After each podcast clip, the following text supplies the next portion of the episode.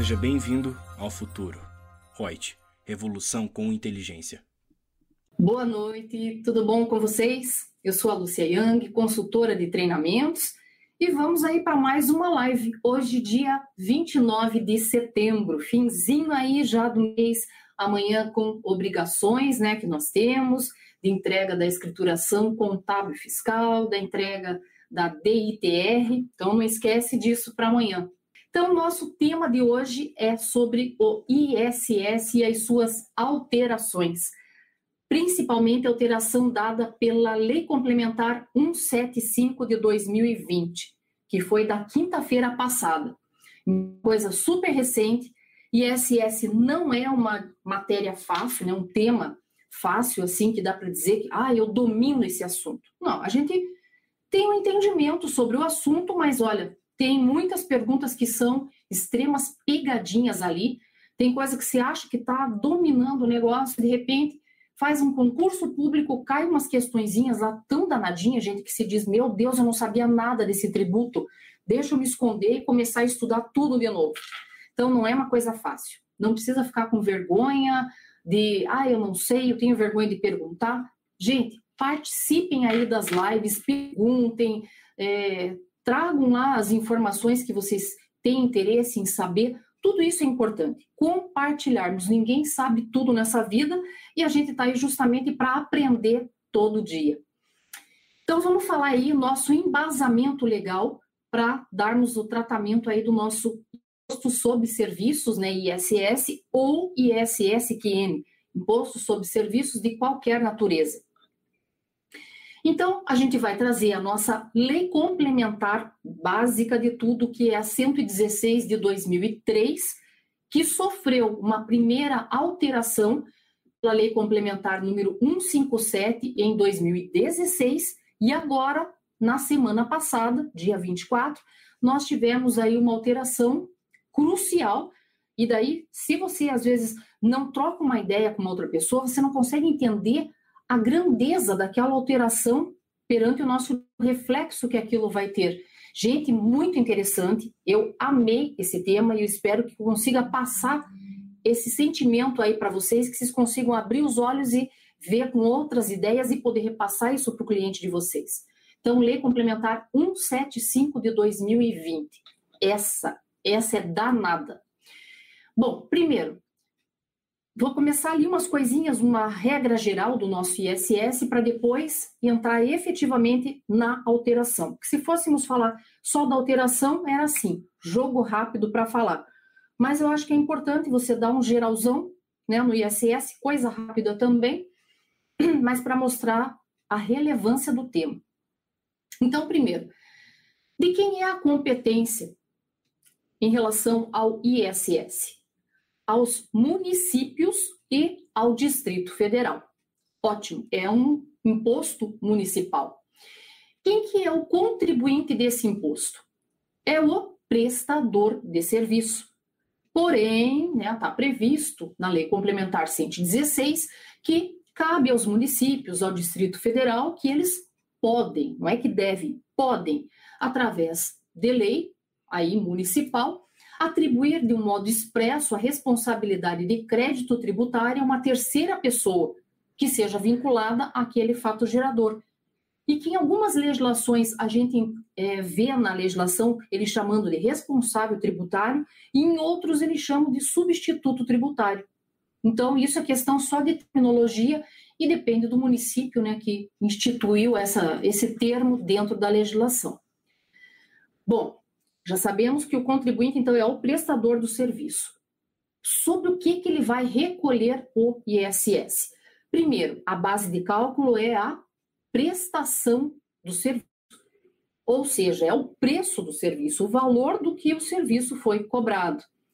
No entanto, nessa base de cálculo, nós temos que verificar: eu posso abater alguma coisa da base de cálculo ou é o valor bruto?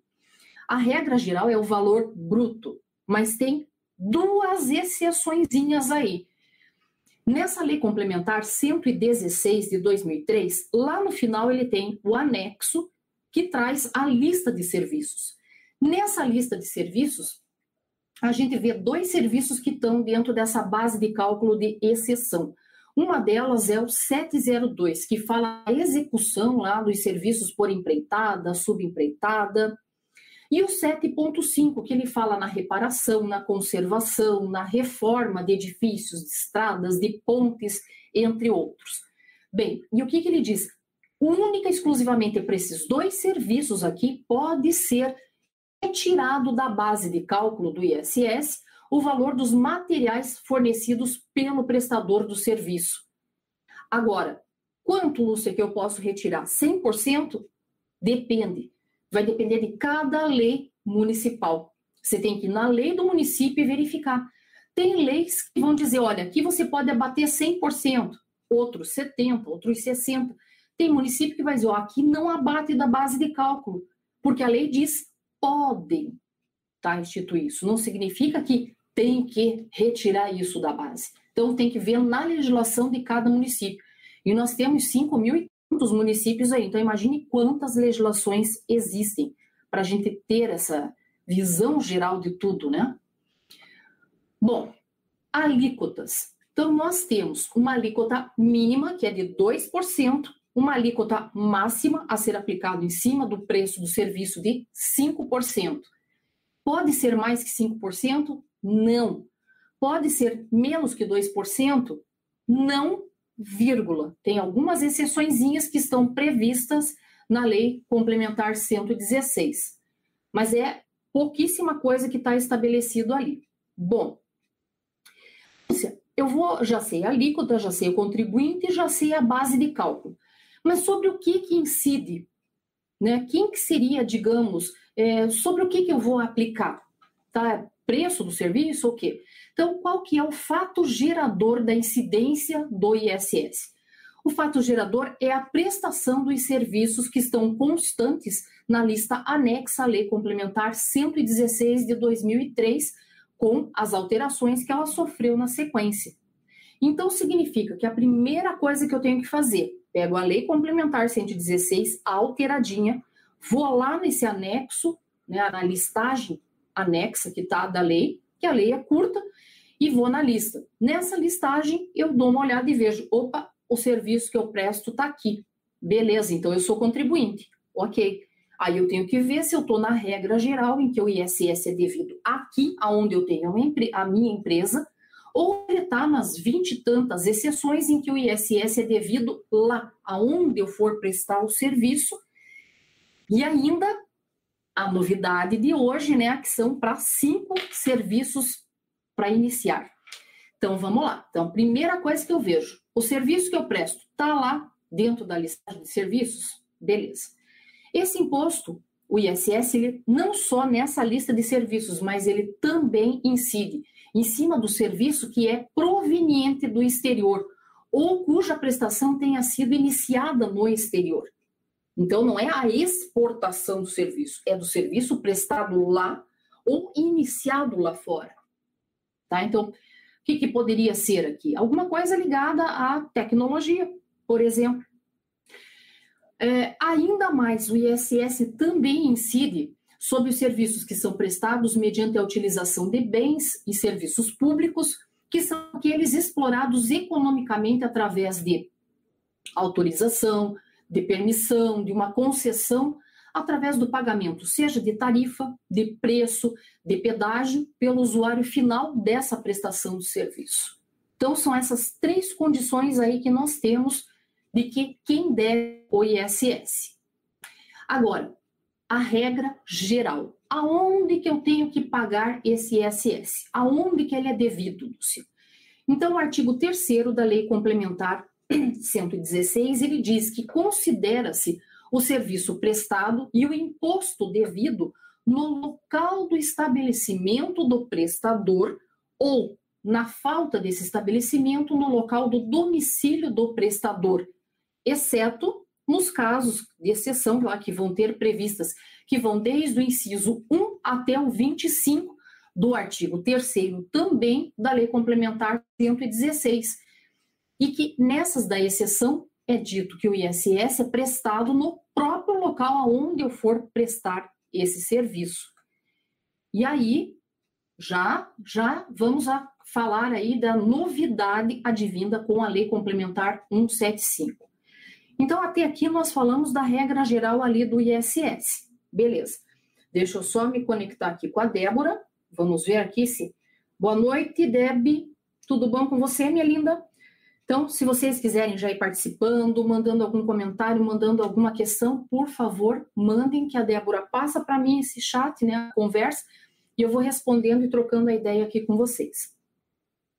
Então, vamos lá. Agora vamos entrar no cerne da questão. O que, que aconteceu? Então, novidades que foram trazidas pela Lei Complementar 175 de 2020. Ou seja, saiu no Diário Oficial do dia 24 de nove de 2020, quinta-feira passada, super recente. Então, a gente tem que primeiro fazer uma diferenciação o que, que é vigência da lei e a eficácia. A Lei Complementar 175, ela entrou em vigor, ou seja, sua vigência no dia 24 do 9, mas ela só terá eficácia a partir do dia 1 de janeiro de 2021. Lúcia, mas então por que falar isso agora se o negócio vai ser só o ano que vem? Primeiro, que o ano que vem já está aí, gente. Ó, passando rapidíssimo. Segundo, porque você tem que se preparar. Muitas mudanças vão acontecer e isso tudo, é, vou usar até duas vezes essa mesma palavra, porque é, seria uma forma até de um precedente que eu estou vendo que com essa alteração que eles estão colocando para cinco tipos de serviço, que se isso aí eles tomarem um gosto, o negócio vai pegar para vários outros serviços. E com isso, tentando findar com a tal da guerra fiscal. Mas já vamos chegar nisso, vamos falar na reforma tributária, é, vamos voar um pouco também em cima disso tudo que está vindo aí de legislação. Voar, que eu digo, com o pé no chão, mas com a visão de águia já lá para frente. Bom, então, entra realmente ali, vai ter eficácia a partir de 1 de janeiro de 2021. Beleza. Então, são algumas regrinhas. Primeiro, foi estabelecido uma nova forma de cobrança do ISS para cinco serviços especificamente, que passará a ser devido ao município aonde se localiza o tomador do serviço. Esse tomador é que vai ser o chamado, entre aspas, contribuinte do tributo. Então, o que, que acontece?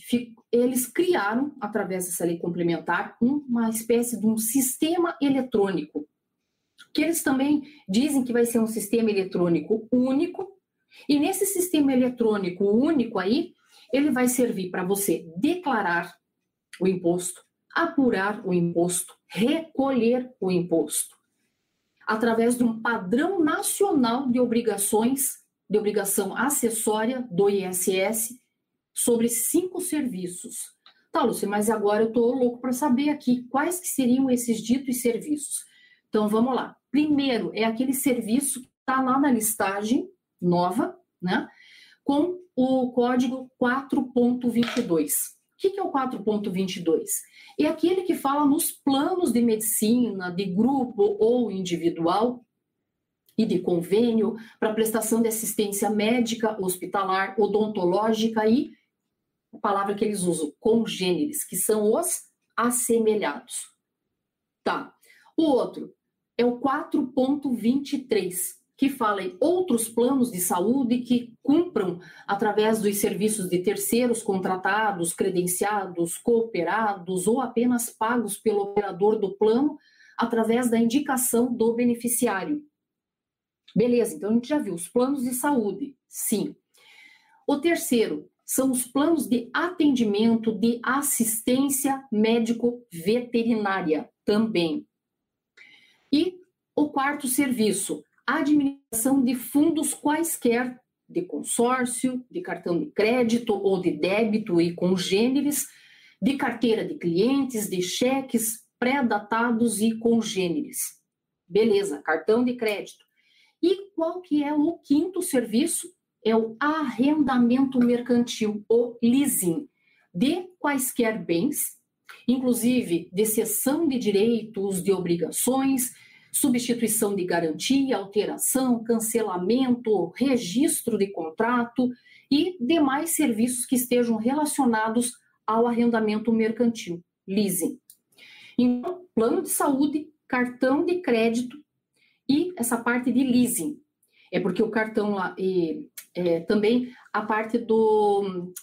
Porque ele fala de assistência veterinária, né? Então, a parte médica ele pega veterinário e duas formas ali de planos de saúde a bem ver, né? Aí o cartão de crédito e a parte do leasing. Ótimo. Só para esses cinco serviços? Sim, para esses cinco. Já vamos explicar o porquê que eles escolheram isso. Mas que nós temos que saber que como vai entrar né, a eficiência dessa legislação, toda a eficácia dela começa em janeiro de 2021. Então, nós temos que pensar no ano de 2021 e de 2022, o ISS ele vai ser repartido entre o município da localização da empresa que presta o serviço e do município de domicílio do contratante do serviço. Olha como muda. Lúcia, então quer dizer que se eu tenho uma empresa, vamos pegar aqui um de consórcio de veículos, ele está aqui em Curitiba, mas o cara que está comprando esse consórcio, que está pagando o consórcio, ele está numa outra, num outro município. Aonde que vai ser esse ISS? Aqui onde eu tenho a base do consórcio? Não, é do contratante do consórcio. Lúcia, mas eu vou ter inúmeros contratantes. Exatamente. Então não vai mais se centralizar aqui, onde eu tenho a minha base? Não. Vai ser em cada município onde eu vou ter um contratante. Se eu tenho lá, por exemplo, vamos pegar um plano de saúde a mil, sei lá, a mil, é, Unimed, sei lá qual for.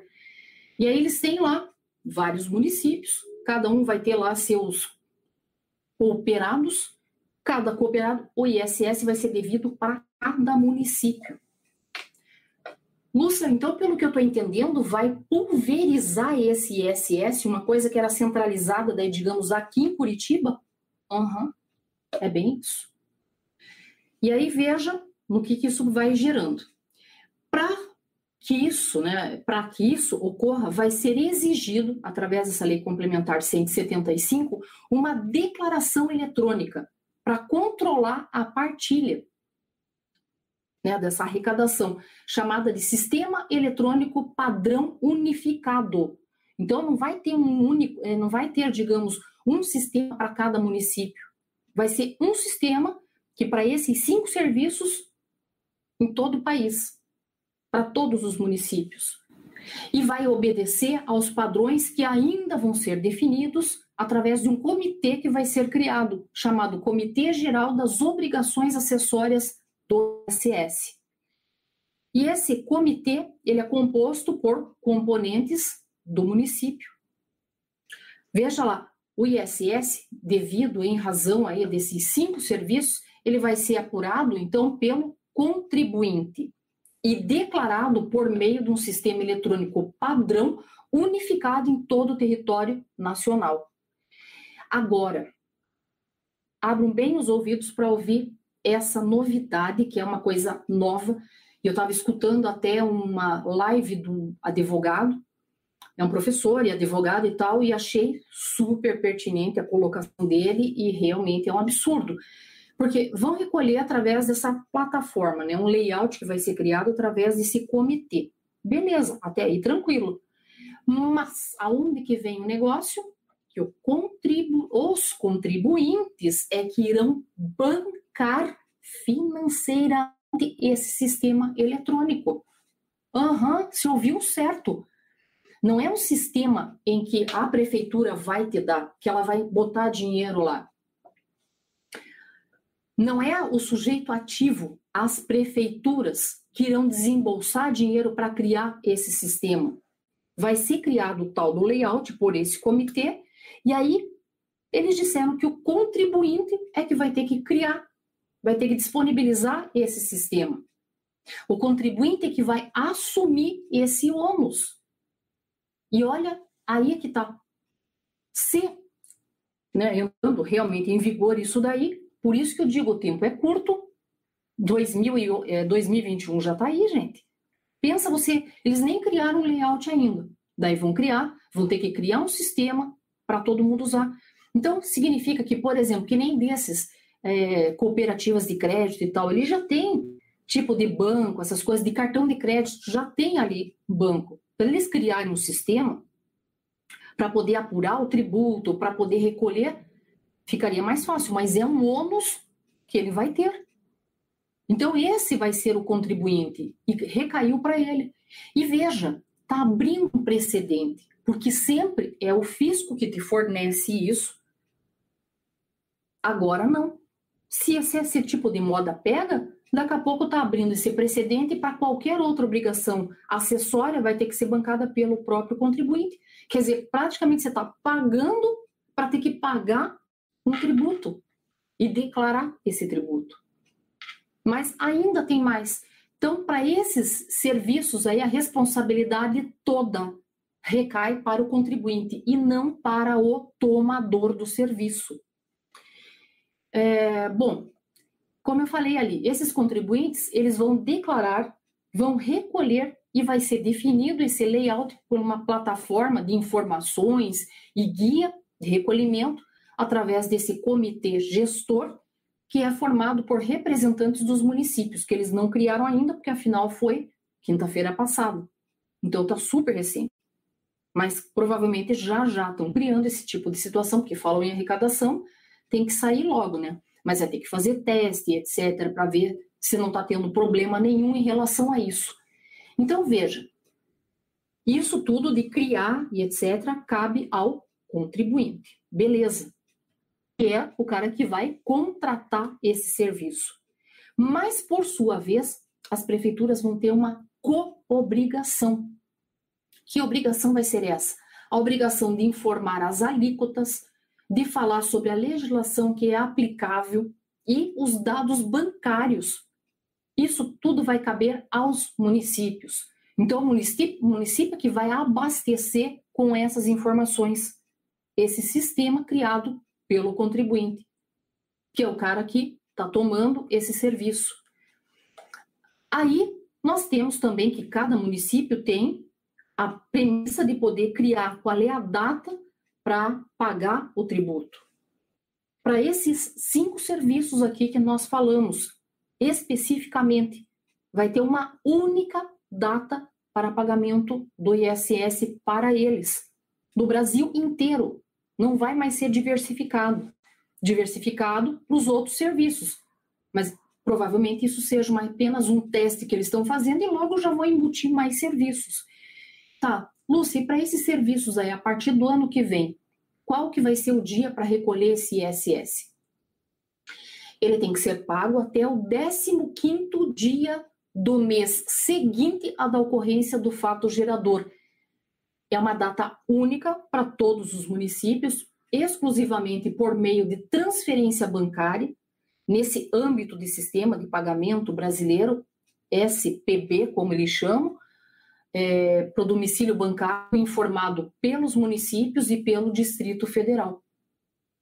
E, lembrando ainda por cima, se esse dia 15 aí não for um dia útil, o vencimento antecipa para o primeiro dia anterior ao que tiver lá o expediente bancário. Agora, não é só pagar dia 15. Tem mais uma obrigação. Essa ali do pagamento é a obrigação principal, mas eles criaram uma obrigação acessória, que é uma declaração. Então, o contribuinte vai ter que declarar as informações que são objetos dessa obrigação acessória aí de uma forma padronizada, conforme o layout que o comitê vai criar, exclusivamente através desse sistema eletrônico aí, até que dia? 25 dia do mês seguinte da ocorrência, gera, da ocorrência do fato gerador. Ou seja, o contribuinte do ISS, esses cinco serviços especificamente, vai ter duas obrigações dentro do mês. A primeira, que é a obrigação principal, que é pagar o tributo até o 15º dia, e a obrigação de declarar até o 25º dia. Duas coisas que ele vai ter que se comprometer aí. E essa alteração toda aí de local de pagamento do ISS, que ficou para esses cinco serviços. Então, vamos lá, um exemplo aqui. Por exemplo, ah, quem que é o tomador do plano de saúde? É o contratante. Portanto, o ISS, para esses cinco serviços aí, o ISS vai ser devido no município do tomador do serviço. Com isso, vai diluir a arrecadação do ISS, como eu falei, aonde antes era centralizado aí nos grandes centros, agora ele vai ser dentro dos municípios vários que existem por aí, de vários tomadores de serviços. E aí, pense, ressaltando que em relação às competências, porque vamos supor, né, Brasil, geralmente eles atrasam, né, todas essas, colocam isso na legislação, obrigações, mas acabam atrasando. A própria lei complementar 175 já previu que, em relação às competências de janeiro, fevereiro e março de 2021, vai ser assegurado ao contribuinte a possibilidade de ele recolher o ISS e de declarar essas informações, objetos dessa obrigação acessória, até o 15º dia do mês de abril de 2021, sem qualquer penalidade por causa disso. Porque ele já sabe, gente, que o contribuinte vai ter que criar o sistema, vai ter que parametrizar tudo isso, vai ter que deixar ele tudo certinho, redondinho, que os municípios também vão ter que participar, é, verificando se a legislação está correta, os dados do banco estão corretos, a alíquota está correta, por causa de várias diferenças que tem né, em relação a isso. E, diante dessas alterações todas, veja, foram alterados, então, dispositivos da nossa Lei Complementar 116, importantes, como vocês viram aí, e prevista a regra também que eles colocam e chamam de regra de transição para fins da partilha do produto de arrecadação do ISS entre o município do local do prestador do serviço com o do tomador do serviço. Em relação a esses cinco serviços especificamente que eu havia acabado de citar. Porque não vai mexer na arrecadação? Se era, digamos, Curitiba que arrecadava aqui, vamos supor lá, vamos, vamos chutar, tá? Estou dando um exemplo. Uma Unimed recolhia tudo aqui em Curitiba. Só que ele vai ter contratantes em vários municípios. Então, ao invés dele recolher tudo para cá, ele vai, cada um vai recolher no seu município. E aí, como é que vai ficar o produto da arrecadação aqui? No começo não vai tudo já para os outros lugares e daí não ia dar um fluxo de caixa tenebrosíssimo aqui em Curitiba. Para evitar isso, eles criaram regra de transição aí. Então, já a própria legislação já disse, esse produto da arrecadação vai se dar da seguinte forma. Em 2021, nós vamos partilhar o produto da arrecadação do ISS para esses cinco serviços e vai ficar assim: 33,5% fica para o município do prestador de serviço e 66,5% vai para o município do domicílio do tomador. Daí, como é tempo de transição, em 2022, aí já é, ao invés de 33,5%, já baixa para 15%, que vai ficar para o município do prestador do serviço, e 85% vai para o domicílio do tomador. E em 2023, zera a receita do município aqui do prestador de serviço e 100% vai para o município do tomador do serviço. Então, eles quiseram ir fazendo aos poucos para dar tempo daquele município que antes arrecadava os 100%, para ele achando outras fontes para não dar aquele impacto violento. Então, durante dois anos, né, no terceiro ano é que ele vai sentir que daí zerou ali para ele. Mas antes, pensa o que, que é antes, o município receber 100% e agora receber daí a partir do ano que vem, 33,5%. Não vai ser uma loucura? Só que com isso, não vou mais ter aquele município que é altamente poderoso. Vai tentar equilibrar o poder dos municípios aí, porque quem tem a grana é que manda. Então acaba-se com essa guerra fiscal em relação a isso.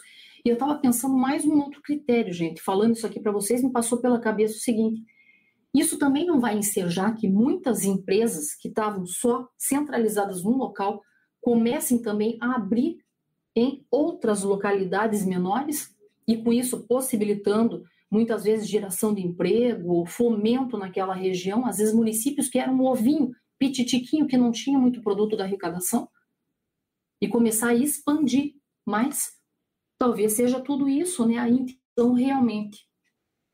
Então, veja, com essa nova regra aí de aplicação obrigatória em todo o terreno, território, né, terreno, território nacional, que deve ser adotada pelos contribuintes que prestam esses cinco serviços aí de desses serviços médicos aí, né, desses planos de saúde, veterinário, do cartão de crédito, né, e do leasing ali que a gente falou, que estão lá na, no anexo lá da Lei Complementar 116, prevê que a partir de 2023 todo o ISS incidente desse serviço será devido ao município do contratante do serviço. E veja, eles começam aí com esses cinco serviços.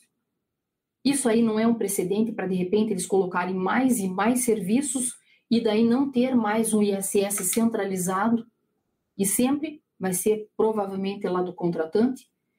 E aí, este comentário que eu vou fazer agora para nós finalizarmos é que eu escutei desse professor, não me lembro infelizmente o nome dele, eu acho que eu deixei salvo, numa outra oportunidade eu falo, mas achei muito interessante a visão que ele teve. Ele disse assim: Pois então, estão falando tanto na tal reforma tributária e que uma das premissas era incluir o dito do ISS mais para frente, né? Mas, como ele disse, com base nessa lei complementar aí que saiu, porque lei complementar tem que ter um quórum qualificado. Não é um quórum simples, não é tão fácil de você criar uma lei complementar. E ele falou: e se eles conseguiram fazer né, essa lei ela ser aprovada e entrar aí realmente já para ser aplicado, significa que o Congresso não está mais com tanta intenção assim de incluir esse ISS na reforma tributária, de fazer a tal unificação né, com outros tributos aí.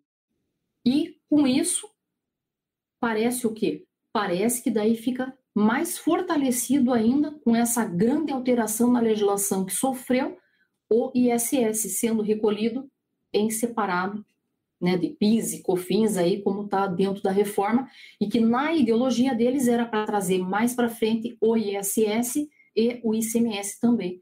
Então, na visão do professor lá, ele entende que o ISS sai fortalecido e que provavelmente não entre nessa reforma tributária.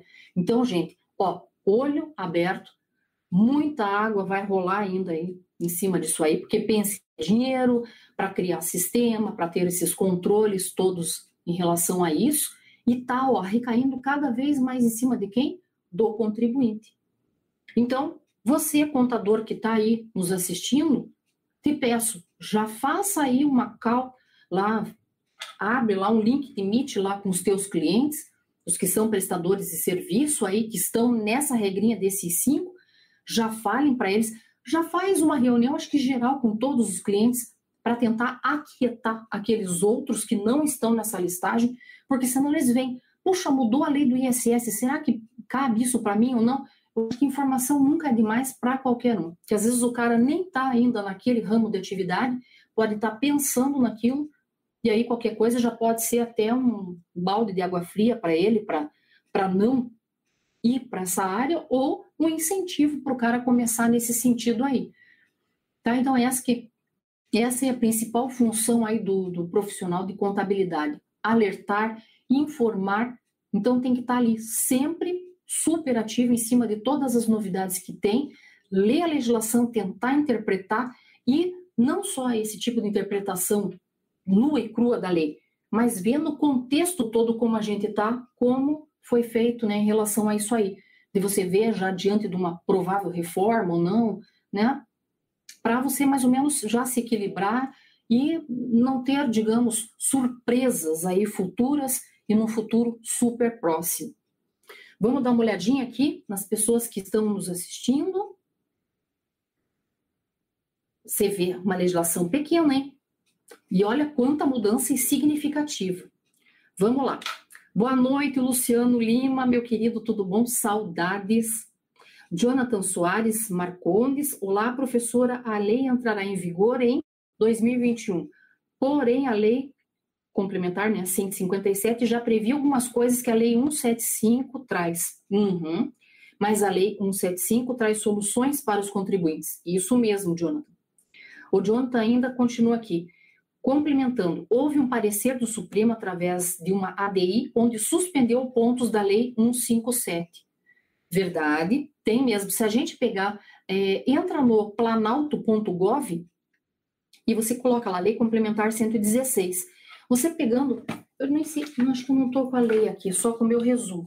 A lei está na outra mesinha ali, mas não vou me levantar. Tô vestida, tá, gente? Não tô tipo Rede Globo, não tá tudo certo mas, né, para não ficar saindo aqui da mesinha. Mas realmente, se você pegar na legislação, ele traz mesmo, é, por exemplo, dentro de algum dizer, de algum artigo, do lado ele coloca ADI e coloca o número dessa ação direta de inconstitucionalidade. Bem lembrado, bem legal, Jonathan, tem realmente. A professora Mari, essa lei é válida para todos os municípios ou só para Curitiba? Todos, território nacional vai ser um sistema unificado para todos, referente a esses cinco serviços aí que nós comentamos.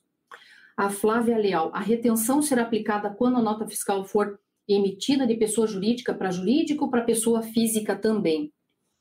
A norma fala aqui, regra geral, contribuinte é o prestador do serviço. Então, ele não diz mais nada em relação a isso é a continuidade da norma que nós estamos tendo hoje. É, o Jonathan ainda fala: notei que existe uma liminar concedida pelo ministro Alexandre de Moraes, ADI 5835. Tal liminar suspendeu alguns pontos já previstos na Lei 157 de 2016. Acredito que para a Lei 175 venha a vigorar essa liminar. É, venha a vigorar essa liminar. Terá que ser suspensa ou alterada? Depende, viu, Jonathan? Tudo depende do que eles forem julgar. Porque se na anterior ele já, era, já tinha ali sido julgado como inconstitucional, esse ato declaratório, provavelmente, se corta e cola e usa para de agora, também, ter, também terá que ter essa inconstitucionalidade. Mas tudo é muito novo e a gente sabe que muitas coisas que está previsto na legislação, que tem um trâmite normal, está sendo meio que passado por cima, porque o que interessa é Recadation. Né? Então, temos que aguardar para ver. É muito recente, foi de quinta-feira passada somente. A Flávia diz: no caso de dentistas, médicos que emitem nota fiscal para física, terá essa retenção? Ele fala nos planos de saúde, né? E que daí os cooperados, daí subentende que seria pessoa jurídica, né? Subentende-se. Professora Mari, essa repartição será para todos os serviços, só para alguns serviços? Não entendi só para esses cinco serviços por enquanto, desses de plano de saúde, as duas, os dois formatos de plano, e daí mais o do veterinário, plano veterinário de saúde, do cartão de crédito e do leasing. Só para esses cinco a princípio. Daí a Flávia ainda diz, ou seja, mais uma declaração. Pois então, Flávia, vamos complementar? Além de ser mais uma declaração, ainda esse comitê vai criar esse layout e vai sair conta de nós, contribuintes, de criar esse tipo de, de plataforma para que todos possam utilizar. Quem vai bancar é o contribuinte. A Eva Santos está aqui conosco, dando boa noite.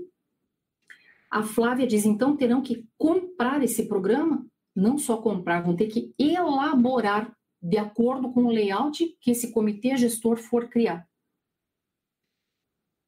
nem tem isso ainda, né? Daí a professora Mari, isso é ridículo, Lúcia. Meu Deus, o contribuinte não tem dinheiro nem para honrar suas contas. Serão mais empresas fechando. Pois então, bem isso, Mari. Terrível, né? Quando você, nossa, eu quando comecei a dar uma lida, ó, juro, me arrepiou aqui. Mas olha, quando você começa a legislação, você lê se diz, mas eu não estou acreditando, eu acho que eu só posso estar tá entendendo errado esse negócio. E aí, Passam uns dias, já começa a ter umas outras lives, umas coisas, né? Um, você começa a ver artigos de outros profissionais, você lê, se diz, minha Nossa Senhora, bate exatamente com aquilo que eu entendi. Eu entendi correto. Vai sair daqui, ó, do meu bolso para ter que fazer esse tipo de, né, ter mais esse ônus. E como é dito, se começa com esse tributo, abre precedente para todos os demais também terem que criar. E já não teve, por exemplo, no e-social, Não foi o próprio contribuinte que teve que bancar o programa, o fisco só mandou o layout. E aí cada um criava lá o seu programa e eles tinham lá o programa validador. Mas e quem que tinha que criar o programa, lá o software, que tinha que parametrizar direto? Quanto que foi nisso aí? Quanto que o e-social ficou naquele entra em vigor, volta atrás, entra em vigor, volta atrás, né? Ficou naquele negócio assim, mudando, mudando, mudando a legislação. É ridículo, realmente. Nós estamos assim, é um caos jurídico que a gente está passando. O Rodrigo Lima diz: noite, a margem do prestador ficará prejudicada. Já sofremos com o CEPOM, mais essa agora. Pois então, Rodrigo, deixa eu te contar. Tem mais uma coisa também que na lei complementar foi legal você ter feito esse comentário que eu me lembrei de uma coisa. Que eles estão dizendo que daí, para esses serviços aqui, os municípios, nenhum dos municípios para esses cinco serviços vai poder criar é, alvará, é, outras obrigações acessórias, outros cadastros, nada impeditivo. Não pode. Agora, esses outros que já tem ali, não sei, mas é inconstitucional. Né? Já foi, já está lá no Supremo, está sendo julgado, é que não efetivou-se ainda em relação a isso. Nós fizemos uma live aí, há pouquíssimas semanas, sobre CEPOM. Dá uma olhadinha lá, e tem até um material que nós colocamos e disponibilizamos aí, falando do, do CEPOM, e que tem até um número desse julgado aí. Então, é muito sério mesmo a situação. A gente olha a legislação, se dá uma primeira lida ali, se diz, ah, não mudou muita coisa. é só para esses cinco serviços. Uh -uh. Gente, abre precedente. Abriu para cinco serviços e isso passou. Ninguém reclama, ninguém fala nada, daqui a pouco é tudo. Tá? O Luciano Lima também fala aqui, Lúcia, com esse novo cenário, pode ser que substitua o CEPOM? Pode ser bem provável, viu, Luciano? Primeiro, por causa desse julgamento da inconstitucionalidade, que realmente, se, se efetivar esse tipo de situação, beleza, cai por terra, realmente. E outra, nós estamos tão cansados, né, de chegar lá no Supremo, julgarem e depois, como que eu efetivo isso na prática? Não vê o fato de você ter ganho a possibilidade de poder tirar o ICMS da base de cálculo PIS e COFINS e até agora nada. Né? Então, a mesma coisa, o tal do leva, mas não, não. Quer dizer, ganha, mas não leva. A Flávia Leal ainda diz: na verdade, a contabilidade que irá acabar, acabar fazendo essas declarações. Ah, com toda certeza. Não sobra outra, não tem outra, Flávia. Pode saber. E aí, como é que você vai chegar? Ainda vai cobrar mais honorário em relação a isso aí? Como vocês falaram ali, é quebradeira de várias empresas, etc. Alessandra Kaminski, que fala ali, as empresas de sistema vão faturar muito. O que, que eu vou dizer, né? E o Luciano Lima também fala, tá igual o ICMS partilha, igual. Eles chamam desse momento ali de período de transição, para daí chegar em 2023, aquele que é o princípio do aonde o cara tem a empresa do prestador, zero, e fica lá do tomador, é que recolhe para lá. Rodrigo Lima fala, é a contramão da capilaridade digital. Aham, uhum, bem isso. Marlene Orsi está dando boa noite. Erlandson R. Linhares V, boa noite. Luciana Souza, boa noite. Simone Félix de Farias, não entendi na questão do sistema para gerar a guia do imposto devido. Então, porque hoje a gente tem lá o sisteminha da prefeitura, né, do ISS, você entra lá, faz, né, tem o cadastro, tudo se entra, se tira a guia, se paga, qualquer banco, tudo normal. Para esses cinco serviços específicos ali, que é do plano de saúde, do cartão de crédito, essas coisas, e lá do, do arrendamento mercantil, para esses inicialmente, né, porque está abrindo base para ver demais, os outros na sequência, eles dizem que é para esses contribuintes eles criarem essa plataforma de acordo com o layout que ainda vai ser definido por esse comitê aí dos municípios, e que o contribuinte que banque. E aí o município só vai ficar lá averiguando para ver se a legislação está ok, se a alíquota está ok, é, se base de cálculo está ok. Isto. Só entra com isso, mas não com din-din para poder operacionalizar. Por isso que eles estão dizendo aí que, em relação à competência de janeiro, fevereiro e março, é para pagar até décimo dia útil de abril. pagar e entregar a dita da declaração, né? E Valdenilson Ribeiro também aqui está gostando da, da live e o Aparecido Erco Toledo também nos dando boa noite. Que loucura, né, gente? Eu sei que dá um transtorno na cabeça, então, como fica gravado a live, qualquer coisa a gente põe lá, escuta de novo, porque pega a legislação, dá uma lida, tenta mais ou menos ir lembrando. Tem o podcast nosso, né, que esse conteúdo vai para o podcast, escuta, pega a legislação e vai escutando e vai dizendo, puxa, mas é verdade, olha isso, bateu com isso, com isso, com isso, até entrar realmente na cabeça para você, depois de entender, poder repassar para o teu cliente, porque olha, é confuso, complexo realmente de você entender e com precisão o negócio. Né? Parece simples, mas é a alteração profunda, super importante que a gente está tendo.